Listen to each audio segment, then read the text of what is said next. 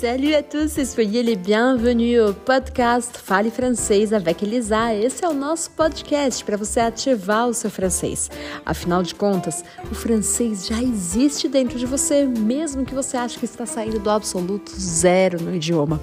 E aqui, nesse podcast, você vai ter acesso a áudio 100% em francês, a material para começar do absoluto zero, como você disse que está começando, mas tudo isso para você falar francês com naturalidade e com confiança. Alors, c'est parti e bora descobrir esse universo da língua francesa. Eu sou Elisa Tuchon Fingerman, franco-brasileira e professora de francês há mais de 15 anos. Alors, on y va! Vamos lá!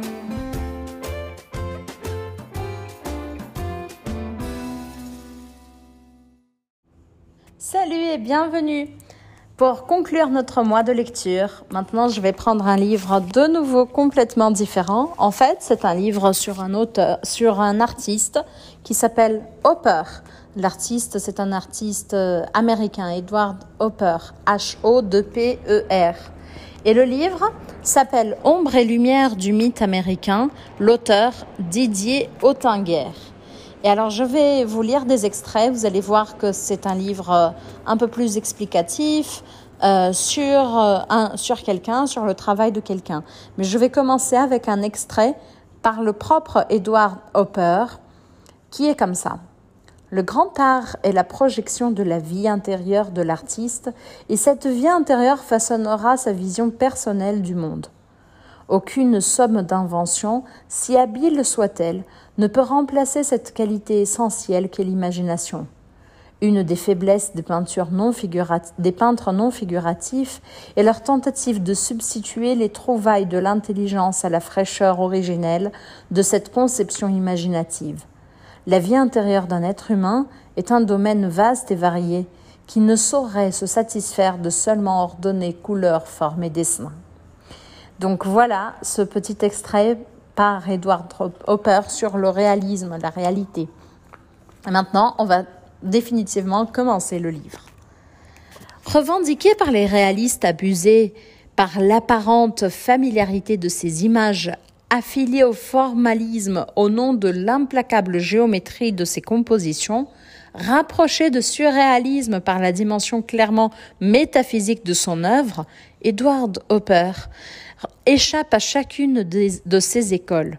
La complexité de ses peintures réfute toute appartenance au mouvement dont les confrontations, les polémiques ont émaillé le XXe siècle. Premier chapitre, la tradition réaliste. Timide comme un écolier anglais, un visage long et émacié, une mâchoire puissante, une forte denture dans, un, dans une large bouche fermée par des lèvres épaisses sans être sensuel.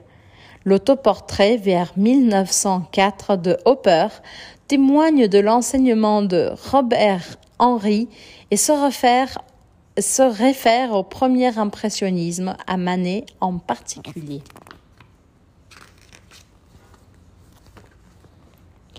Au début des années 1980, l'artiste Robert Morris rappelle dans les pages de la revue Art in America une idée qu'il présente comme déjà largement répandue deux décennies plus tôt. Elle fait de l'art moderne américain l'héritier exclusif de trois artistes, Jackson Pollock, Marcel Duchamp, Edward Hopper. À ce triptyque, Morris ajoute un quatrième père fondateur, Joseph Cornell. Ce corteur américain n'était concevable qu'en un temps déjà postmoderne qui avait qui est, après des années de domination quasi exclusive d'un art formaliste et non figuratif, avait, après le pop art, réhabilité diverses formes de réalisme, redécouvert la subversion dadaïste et l'irrationnel surréaliste.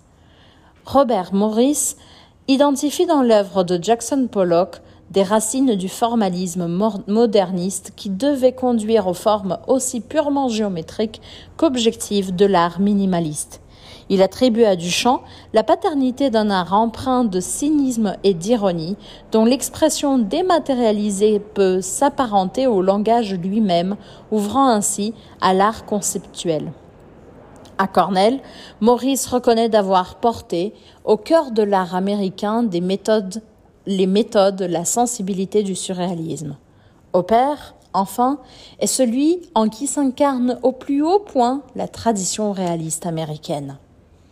Plus de trois décennies après cette quadrangulation de l'art américain, il est possible de, restreindre les sources généalogiques de la modernité américaine aux seules figures de Pollock et de Hopper.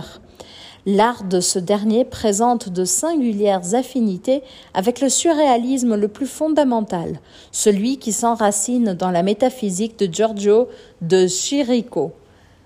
L'ironie compte incontestablement au nombre des composantes de sa peinture.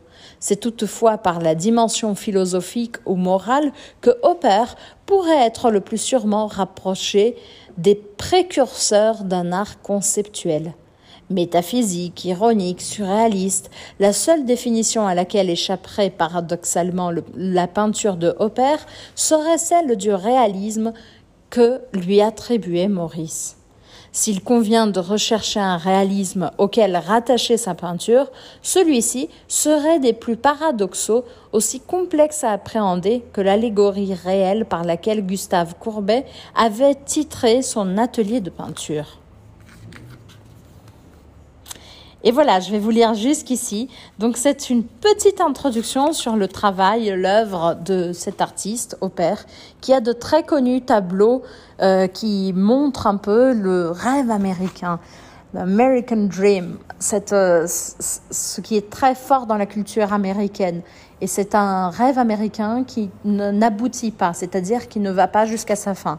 Peut-être que ce texte a été un peu plus technique, j'espère que tu l'as écouté jusqu'ici.